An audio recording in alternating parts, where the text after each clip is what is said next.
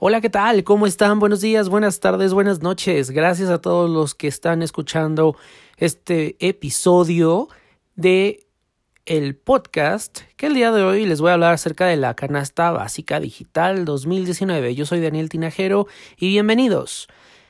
Ya hace tres años hice un episodio acerca de la canasta básica digital que hablaba yo como de estos servicios de streaming que en ese entonces, bueno, pues ya se volvían casi una necesidad.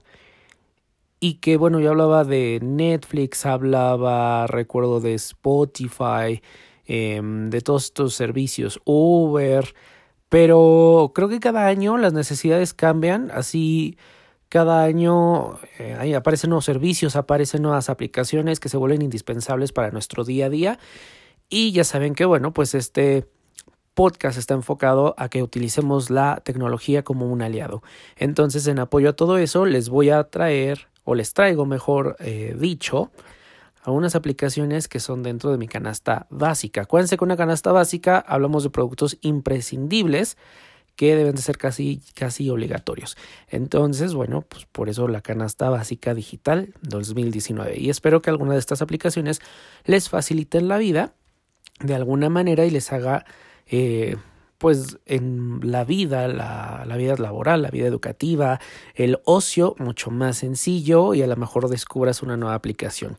Lo dividí en varias secciones. La primera sección es en video. Y yo aquí tengo un conflicto porque con tantas aplicaciones de streaming, de video en streaming que han aparecido, pues resulta complicado estar pagando eh, tantos servicios al mismo tiempo complicado, no es negociable, no es negocio y aparte pues no creo que veas todo el contenido en un mes. Entonces, bueno, yo estaba muy fiel a Netflix, pero después como que de alguna manera tanto contenido con Netflix, que es lo que me está pasando. Sí tiene muchas series, sí se está preocupando de hacer mucho, muchas películas, pero lo que me está pasando es como que llega un momento en el que ya siento que es demasiado y veo tanto contenido original de Netflix, tanto contenido nuevo que ya no sé qué ver. Entonces como que me saturé, decidí ahorita cancelar Netflix y decidí darle una segunda oportunidad a Amazon Prime por varios motivos. Eh, tiene The Big Bang Theory, que le perdí la pista creo que desde la sexta temporada, entonces me pondré al día. Está la serie de Mr. Robot y la, una serie de Julia Roberts. Entonces, bueno, pues dije, creo que es buen momento para darle otra oportunidad. No está tan mal el contenido de películas. Eh, no he visto realmente películas originales de, de, Amazon Prime, las hay, pero yo no las he visto, entonces no podría ayudarles una crítica, pero el catálogo está decente. Ahorita es el que está. Acuérdense que Amazon Prime puedes hacer un pago por año de 899 pesos al año, lo cual está bastante bien porque aparte no nada más tienes Prime Video, tienes eh, envíos gratuitos de Amazon y casi inmediatos al siguiente día. Entonces creo que es bastante muy buen beneficio, ¿no? Y el otro que yo consideraría sería HBO y Fox. HBO con su programación original me parece muy interesante, entonces puedo ir descansando en Netflix, luego con HBO y luego con Fox por algunas series. Pero de ahí en fuera creo que sería en ese sentido. Eh, está, creo que Film Latino, está Movie, pero realmente no, es no son aplicaciones que, que utilice mucho, ¿no? Está Claro Video, que bueno, la, la tengo porque tengo el servicio con, con Infinitum, entonces digamos que se viene de, de default, pero nada más, ¿no? Entonces creo que así sería mi canasta básica un poco eh, cambiante en video. Luego tengo música. Probé Spotify, probé Deezer, probé Tidal, probé en su, en su época Beats Music y soy fiel usuario del, del 2015 que apareció Apple Music. Entonces, esa esa, esa suscripción no puede faltar, no falla. Y bueno, mm, la tengo en todos mis, mis dispositivos de, Apple, en mi Apple Watch, en mi Apple TV, en el iPad, en el Mac, en el iPhone. Entonces, bueno, además de que puedo pedirle a Siri que reproduzca una canción, un álbum. Entonces, por esos beneficios en lo particular me es funcional Apple Music, además de que soy me encantan mucho la parte visual, entonces veo los videos está YouTube para eso, pero bueno, tenerlo ahí en Apple Music sin salir de la aplicación me parece muy, muy, muy funcional. Y bueno, me gusta eh, la parte de las recomendaciones, las playlists, para mí está todo perfecto en Apple Music, probablemente le cambiaré un poco la interfaz, pero de ahí en fuera creo que es muy muy completo. De hecho, esta semana se dio a conocer que Apple Music superó ya a Spotify en el número de usuarios de paga en Estados Unidos, lo cual no me sorprende. Spotify es muy bueno en cuanto a algoritmos y recomendaciones, pero creo que Apple, eh, Spotify no incentiva a que la gente haga se suscriba y pague por, por un servicio.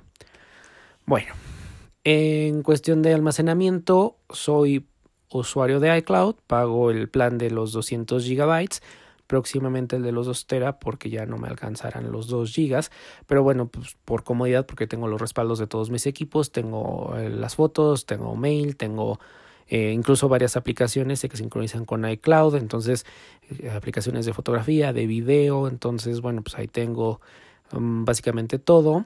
Utilizo la, la suite de, de Apple, lo que es Pages, Numbers, Keynote, entonces todo exactamente está en iCloud. Y otra que tengo es Google Drive, aunque no pago ningún plan, utilizo el gratuito, acuérdense que te da 15 GB gratis por el trabajo, porque por ahí pues mando carpetas, comparto documentos y es mucho más sencillo hacerlo entre dispositivos que no son Apple, lo puedes hacer desde una Mac, desde una PC, desde una Mac, desde un teléfono Android, desde un iPhone, sin ningún tipo de problema. Entonces, para la parte laboral me parece muy bien, además de que creo que eh, la forma en que se comunica eh, Google con todas sus eh, prestaciones como documentos, hojas de cálculo, compartir una carpeta, compartir un archivo, eh, trabajarlo simultáneamente me parece espectacular.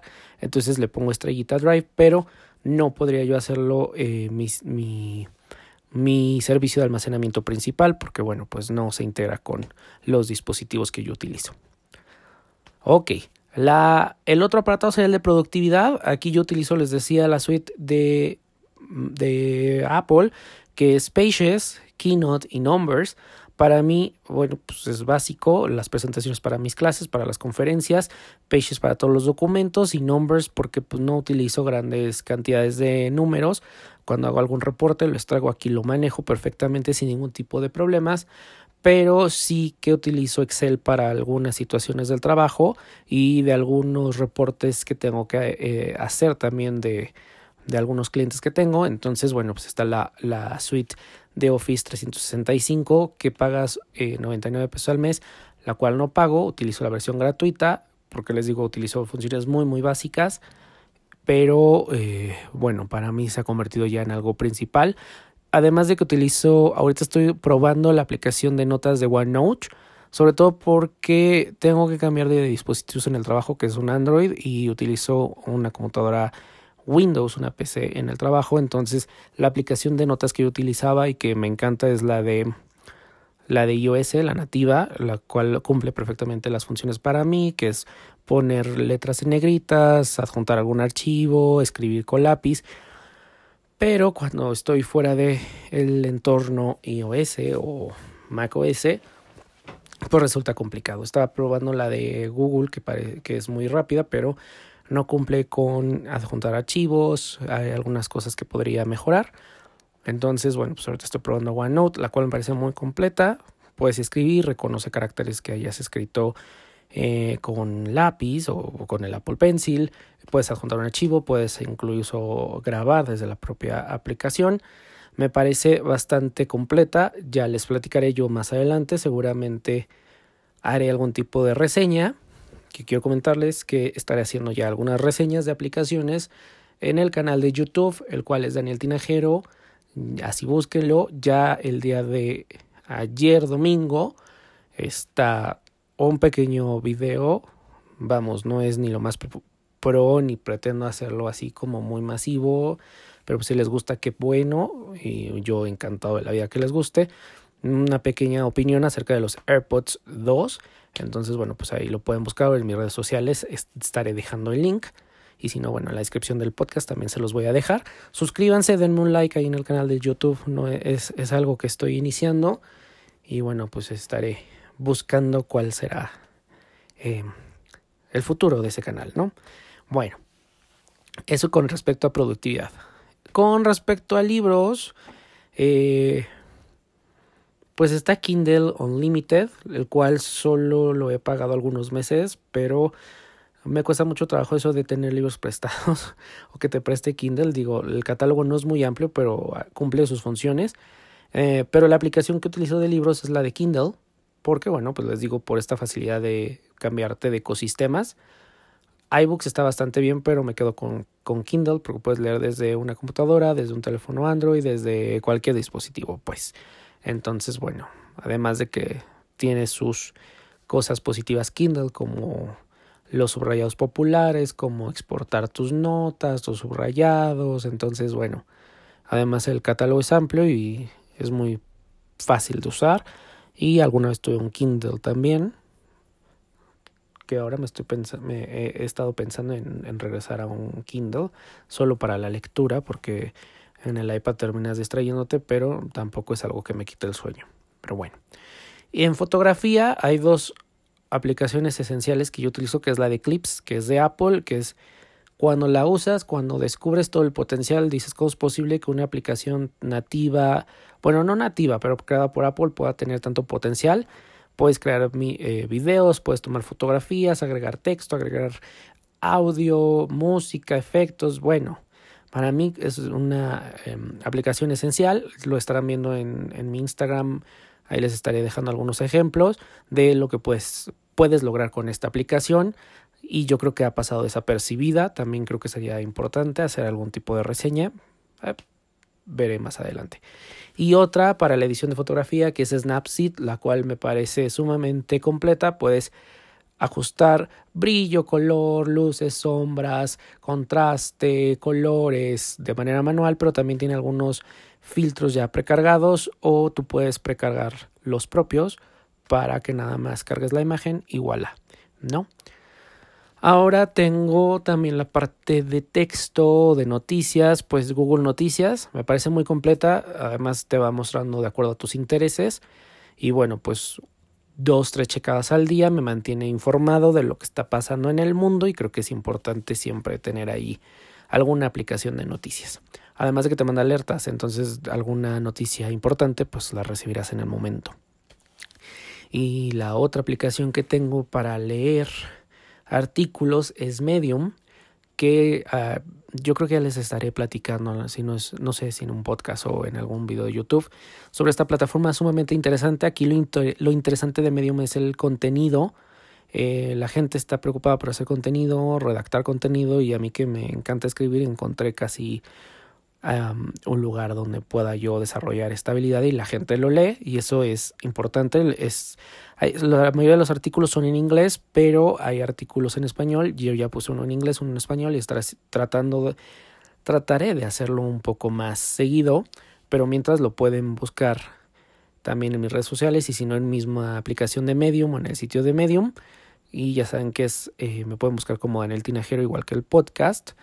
Em, y bueno, pues la gente está creando contenidos y contenidos bastante interesantes de diferentes temas. Entonces puedes buscar incluso por palabras clave, a lo mejor eh, tecnología o iPhone o clima. Y entonces van a aparecer eh, las entradas, ¿no? Y, y, incluso recomendaciones de los editores o entradas populares. Y bueno, pues yo creo que es interesante. Pues esta es mi canasta básica digital 2009. Espero te sirva, espero que alguna de estas aplicaciones le des la oportunidad y si no, si ya las has probado, que me cuentes qué te han parecido. Y ya sabes, me puedes seguir en redes sociales, está disponible en todas las plataformas. Gracias y hasta la próxima.